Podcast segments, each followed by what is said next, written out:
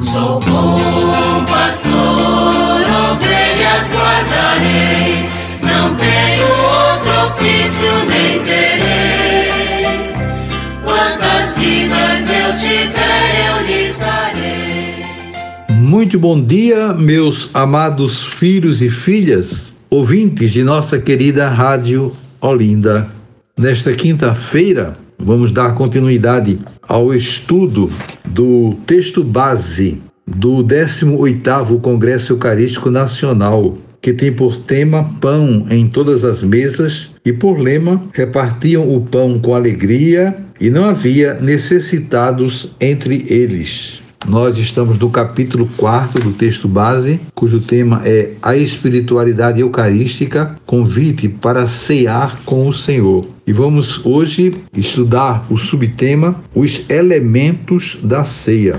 Diz o texto base: Os primeiros tempos do cristianismo, o nome com o qual o Novo Testamento chama esse sacramento é fração ou partilha do pão baseado nos costumes judaicos da bênção dos alimentos. Os textos evangélicos deixam claro que Jesus partiu o pão, pronunciou sobre ele a bênção e o deu aos discípulos. Ao narrar esse mesmo fato, o Evangelho de Lucas, dirigindo-se mais aos cristãos de cultura grega, prefere dizer deu graças, no lugar de manter a linguagem hebraica, pronunciou a bênção. De toda forma, toda Eucaristia contém essa dimensão de bendizer a Deus pelo pão e pelo vinho, ou de agradecer a Deus por nos ter dado esses alimentos. E a essa ação de graças pelo pão e pelo vinho se junta a repartição ou a partilha do pão e do vinho entre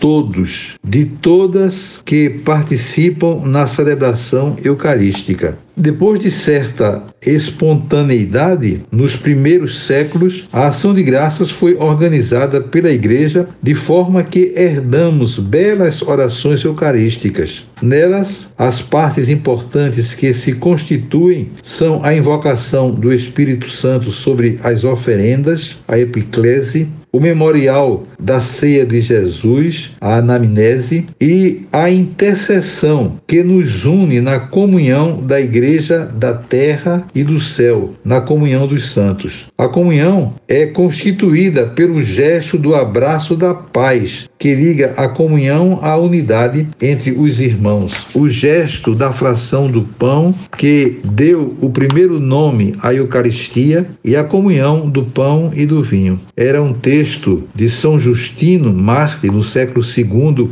Temos um relato que nos apresenta a estrutura da celebração eucarística e os seus desdobramentos teológicos, pois não é pão ou vinho comum o que recebemos recebemos, com efeito do mesmo modo como Jesus Cristo, nosso Salvador, se fez homem pela palavra de Deus e assumiu a carne e o sangue para nossa salvação, também nos foi ensinado que o alimento sobre o qual foi pronunciada a ação de graças com as mesmas palavras de Cristo e depois de transformado nutre nossa carne e nosso sangue, é a própria carne e o sangue de Jesus que se encarnou os apóstolos, em suas memórias, que chamamos evangelhos, nos transmitiram a recomendação que Jesus lhes fizera. A seguir, tomou o pão, deu graças, partiu e lhes deu, dizendo: Isto é o meu corpo que é dado por vós. Fazei isto em memória de mim.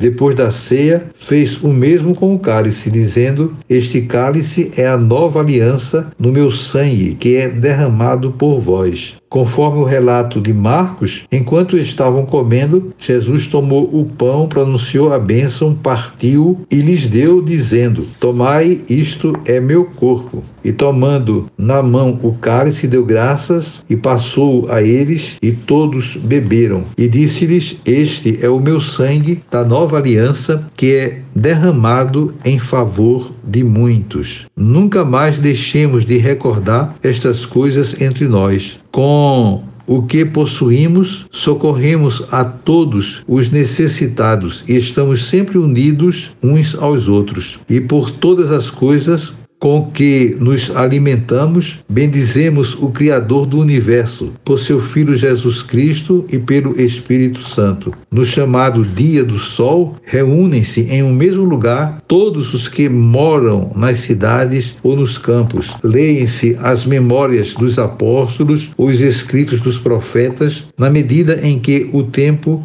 permite. Terminada a leitura, aquele que preside toma a palavra para aconselhar e exortar os presentes à imitação de tão sublime ensinamento. Depois, levantamos-nos todos juntos e elevamos as nossas preces, como já dissemos acima. Ao acabarmos de rezar, apresentam-se pão e vinho e água. Então, o que preside eleva ao céu com todo o seu fervor, preces e ação de graças, e o povo aclama Amém. Em seguida, faz-se entre os presentes a distribuição e a partilha dos alimentos que foram eucaristizados, que são também enviados aos ausentes por meio dos diáconos. Os que possuem muitos bens dão livremente o que lhes agrada. O que se recolhe é colocado à disposição do que preside. Este socorre os órfãos, as viúvas e os que, por doença ou qualquer outro motivo se acham em dificuldade, bem como os prisioneiros e os hóspedes que chegam de viagem. Numa palavra, ele assume o encargo de todos os necessitados. Então está aí um resumo completo do que é a Eucaristia. Desejo a vocês todos um dia maravilhoso invoco sobre vocês as bênçãos do Pai,